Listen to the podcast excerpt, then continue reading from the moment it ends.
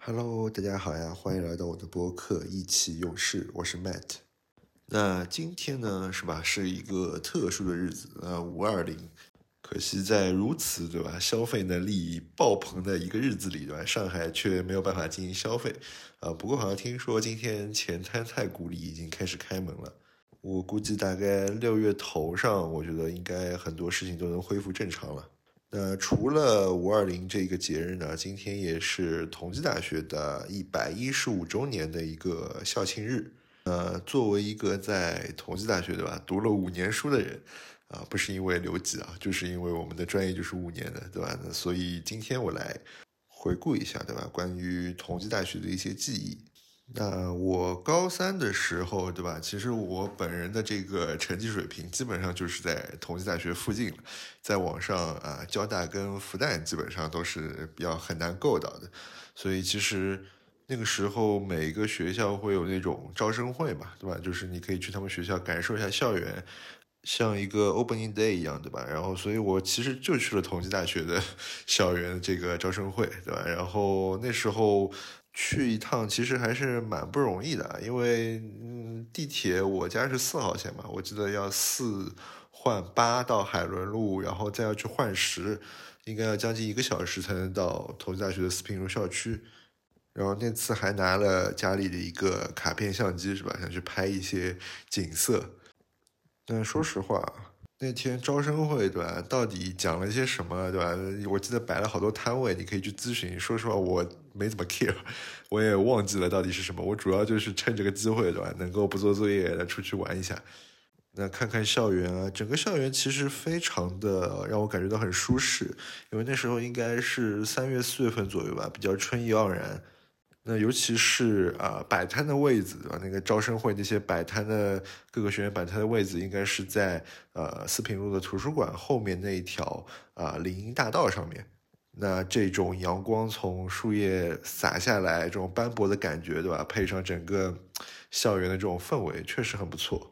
不过那时候好像我不知道是我孤陋寡闻还是怎么样，樱花大道应该还没有那么有名，所以那时候好像也没有往樱花大道那边走。我就记得我拍一张照片，就是那个毛爷爷对吧？那门口那个雕像对吧？然后他的那个手就伸出来这个舞的姿势对吧？还那时候还草说这个意思就是说啊，进门先交五千块对吧？作为学费你才能够来我们学校进行读书。我其实那时候最想报的一个专业就是同济的建筑系是吧？我就可能那时候就是对建筑我也不知道有一种感觉。其实我也不知道建筑到底要做些什么，但就是很想读。但是因为呃三忙四弱不招的这个原因，呃，最后还是选择了汽车。啊，那时候又由于这个《新民晚报》上说啊，同济大学建成了对吧？中国最大的一个风洞，我就觉得哇，这也太屌了。然后我那时候很喜欢 F 一嘛，呃，这个我在 F 一那期说过的。然后看这个报道就觉得哇，这个。汽车系同济的汽车是太厉害了，然后就决定要报汽车系，但但那时候就没有啊，在那个招生简章上好好阅读，对吧？它备注里面有写一条。就是汽车系是要读五年的，对吧？五年出来毕业，毕业出来还是本科啊。当时觉得啊，无所谓啊，读五年就读五年啊，然后就选了这个专业。那那高考前其实后来拿到了同济的校长执剑的名额，所以其实整个高考我不得不承认，这个对高考的心态的稳定啊还是很有帮助的。所以那时候最终考分当然也过了同济的线，后来就到。到同济的汽车学院读书了。那汽车学院是这样子的，它的第一年是在四平路本部的。然后到大二开始就要到嘉定校区了，因为同济有这样的传统。就其实汽车学院的本部是在，就汽车学院的这个总部啊，学院楼其实是在嘉定的。但是同济的传统就是说，呃，大一进来的新生，无论你是什么系的，都在本部体验一下，对吧？感受一下我们这个老校区的底蕴，对吧？在市中心这种繁华 fancy 的感觉，然后再把你发配到这个边疆去。那不得不说的吧，虽然只有一年在本部的四平路这个校区，但整个四平路校区给我的这个感觉真的是，呃，非常好的，因为它整个一个感觉啊，就是一个闹中取静的样子。呃，我们那时候住西北三嘛，然后宿舍其实条件非常一般，那时候六个人挤一间宿舍。现在西北三好像改造完以后，应该是三个人一间宿舍吧，好像是。但这个校园里面其实有非常多呃值得玩味的地方，或者非常有意思的地方。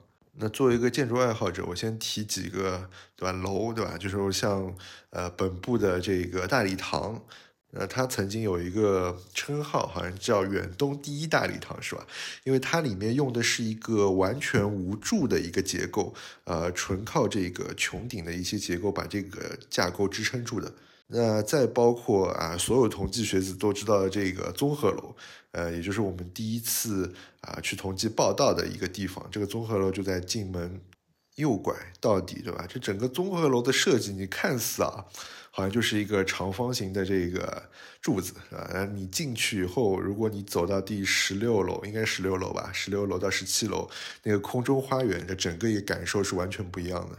那毕竟对吧？同济是一个以建筑啊土木成规出名的一个学校。那校园中其实有非常多的啊楼啊，包括像德语系的文远楼，对吧？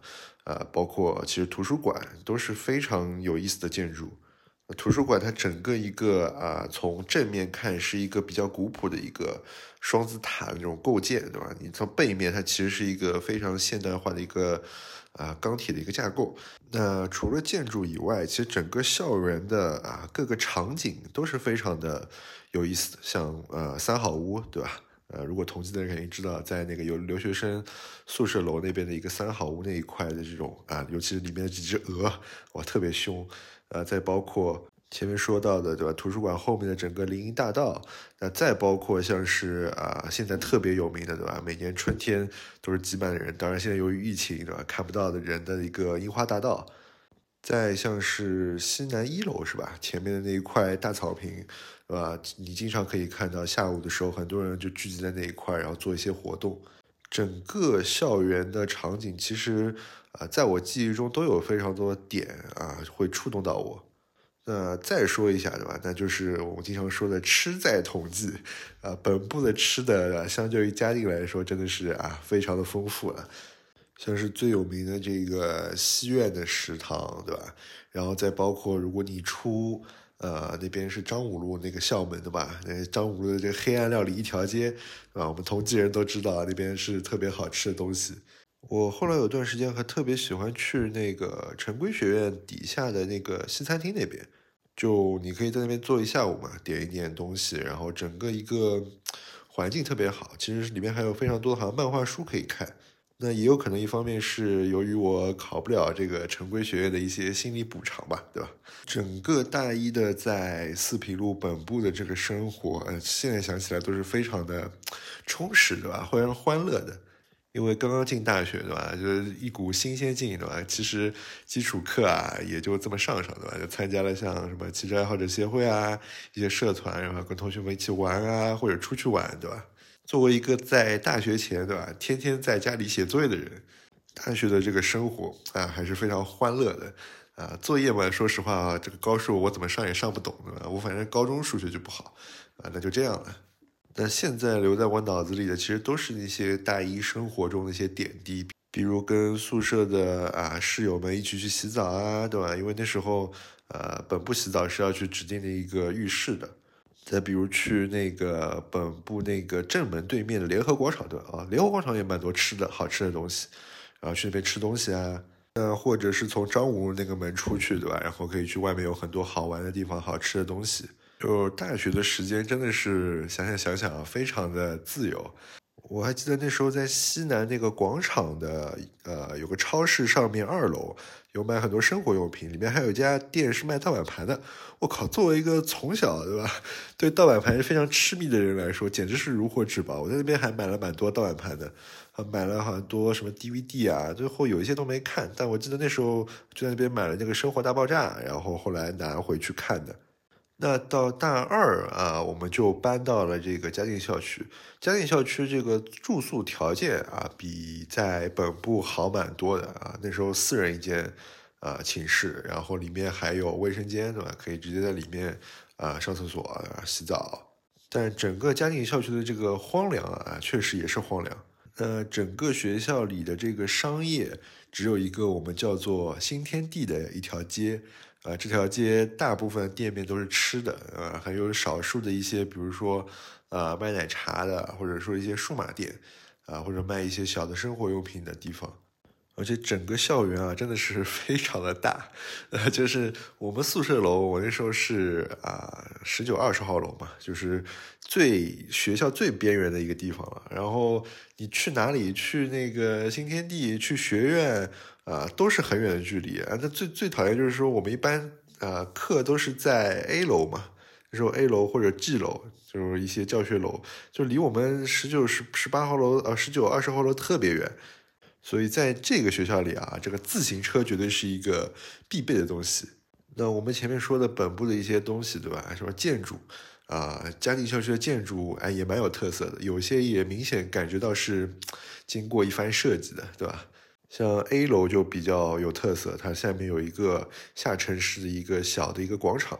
但有一些明显就是有点糊弄了的啊！比较有名的这个建筑就是那个仰望星空，对吧？就是在那个 G 楼跟 F 楼中间有一个圆环形的一个浮空的一个连廊啊，上面还可以就这个连廊上面其实是可以打羽毛球啊、打乒乓球的。那我们也亲切的把这个叫做马桶楼，对吧？就非常像一个马桶的这个形状啊，这个也是非常有意思的。那包括像是啊，有两扇学校进门有两扇大的这种框架的像门一样的，呃，后来起了个什么名字啊？我有点忘了。那反正就立在那边。嘉定校区还有一个很有名的就是嘉定校区那个图书馆，呃，图书馆的顶层是专门的汽车图书馆，然后整个图书馆啊，在大风天的时候，对吧？你是非常的困难的，因为作为一个孤立在那边的一个建筑啊，它的周围这个按照流体力学分析，对吧？这个周围的空气流速是非常大的，所以就每次大风天都是在这个这个图书馆门口都是很难进去的，因为有时候你车都会被吹倒，然后你你这个整个人都是非常艰难才能走这个图书馆。但整个图书馆的设计啊，包括尤其是它内部的空间设计，它基本上是隔我记得应该三。层吧，是这样子一个挑空的，还是四层来着？但每一层都有它不一样的一个设计。我觉得其实有点像那个路易斯康他设计的那个叫贝尔金图书馆吗？还是哪个比较有名的图书馆的那种内部结构？呃，尤其是我看到其中几张图，其实跟路易斯康那个设计特别的接近。我不知道有没有做一些参考，或者说这是一个比较有共识的一个设计方式。尤其是在图书馆，应该是七层八层吧，它是做了一个，就是最外层，你面对着窗，其实是一圈，就是说啊，我们自习的空间，你可以在那边看书或者说复习啊等等。然后再往里内圈，它其实是一层书架，在里面它就是一个挑空悬空的一个结构，它跟上下是连通的。这个设计其实我觉得啊，真的非常的好。如果你有机会能够进这个图书馆去啊看看书，或者说看看它内部结构的话，还是非常有意思的。那嘉定校区的景色啊，说实话也不错的，虽然有点空旷，啊，但是像啊，如果你进门以后啊，走过这个我们说的蓟海，对吧？现在叫蓟海，然后你往右转，你就可以沿着这个蓟海的边啊，就是一直这样子走去散步，然后你有时候会可以看到一些天鹅，对吧？一些黑天鹅啊、鸭子什么的。但整体这个学校还是比较空旷一点。那吃这件事情呢，呃，也就这样吧，对吧？在嘉定校区的吃也比较一般啊。不过我们特别喜欢吃啊，在那个二楼有一家新如意啊，一家食府，对吧？它里面它是那个老板是上海人啊，感觉有点像黑帮的感觉的啊，非常屌。然后它里面那个麻酱的拌面，哦，真的是这这个这个记忆真的是不得了。那其实到我们大三还是大二的时候啊，那时候嘉定的那个家庭会开了，所以那时候专门就是家庭会为了招揽人气嘛，学生呃方便学生可以去他那边购物，所以就弄了一个班车呃开到我们学校，然后我们就凑这个班车的时间，然后如果要去玩的话，就去家庭会那边玩。啊，我是真没有想到，我后面居然就在嘉定工作了，我现在居然人就在嘉定，所以嘉定会居然成了我周边的一个 最大的商场，我是真没想到，这个这个孽缘居然从大二啊延续到了这个现在。其实后面那个同济大学就不让这个家庭会的这个班车开过来了，因为他感觉有点，因为后面同济建了一个嘉实生活广场嘛，因为嘉定校区啊这个地方非常有意思。就是说，他应该当年建的时候，可能跟那个嘉实集团，对吧？就是一个房产公司，它是有一个啊协议的。我不知道这真的假的啊，只是个谣传。呃，说就是说啊，嘉实出钱啊，可以帮你建这个同济大学这个嘉定校区，啊，我们这些钱都我们来出。但是呢，在这个学校的后面，我们要建我们的这个商品房。所以嘉定校区的这个后部啊，你如果把它理解为前后部的话，就是我们出了我们的校园，马上就是一个别人的一个商品房小区。甚至对吧，在我们那个，在我们这个新天地的这个门口，它是有个售楼处的，你知道吧？就是 这个，我记得好像还上过新闻，非常有意思。就是在我们这个呃商业一条街的最门口，其实是一个售楼处。就还好我那个时候对吧，这个互联网还没那么发达，然后大二大三的时候，否则这个可不得上个热搜。那后来这个嘉实生活广场建的比较好了以后，其实像我们大四大五的时候，有时候不去家庭会，就会在那个后面嘉实生活广场，对吧？去吃点东西，因为那边有什么麦当劳也有啊，然后还有呷哺呷哺，对吧？还有那个电影院，所以整个配套还是蛮全的。说到这个，我又想起来，对吧？呃，也是谣传啊，不一定是真的啊。就当我诋毁这个同济大学，就十一号线对吧？它只有一个上海汽车城站。所以呢，我们其实像乘地铁，我从家里乘地铁到十一号线下来以后，还要乘学校的短驳车，对吧？到这个同济大学的这个校园。然后说为什么这个站的嘛？你想这这个施工肯定是同济大学建的嘛？啊，这同济大学绝对是上海这个建工这一个这一块的这个翘楚。那为什么这一站不直接建在同济大学这边呢？那下来不就不用短驳车了吗？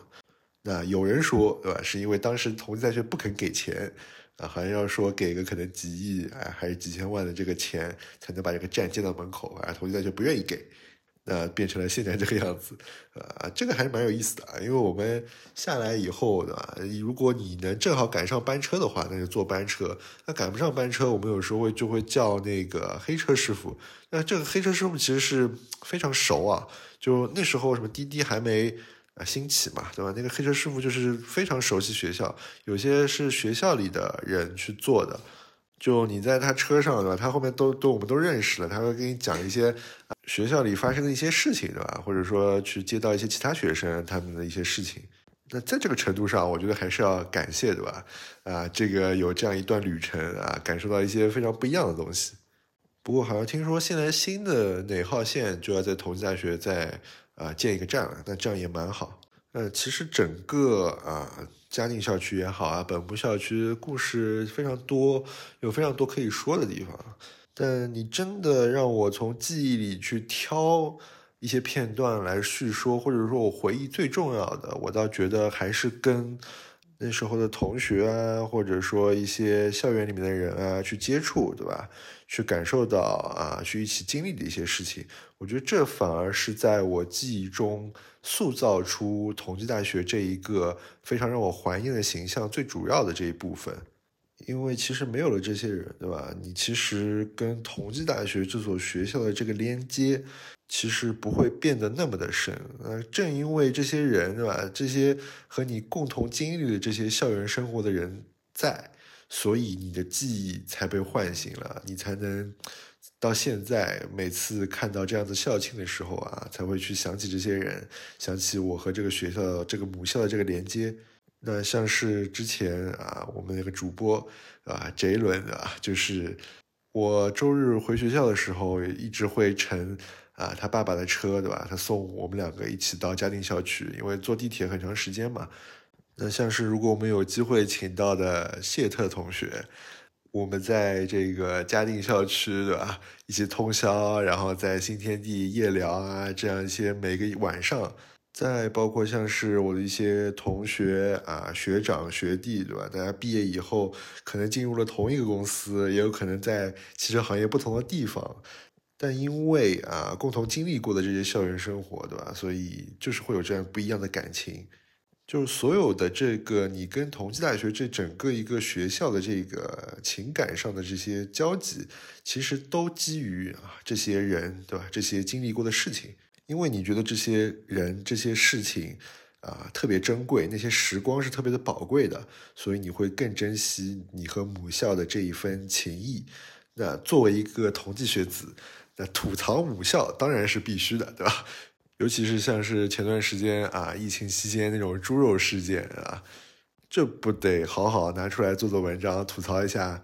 但这种吐槽，说实话，也就是因为你内心对他有的那份感情，就你会把它作为一个和自己非常亲近的一个整体，呃，你会想关注他的一举一动，对吧？当同济大学发生什么事情了，你就想知道一下啊，今年校庆了，对吧？再过五年一百二十周年了，你会想去了解他，对吧？想和他更亲近一点。当然，你也会想忍不住，对吧？嘲讽他两句，对吧？但是如果当别人啊。突然说同济大学不好的时候，那我们就也会站出来，然后去反驳他，对吧？那这个就是对母校特别不一样的情感。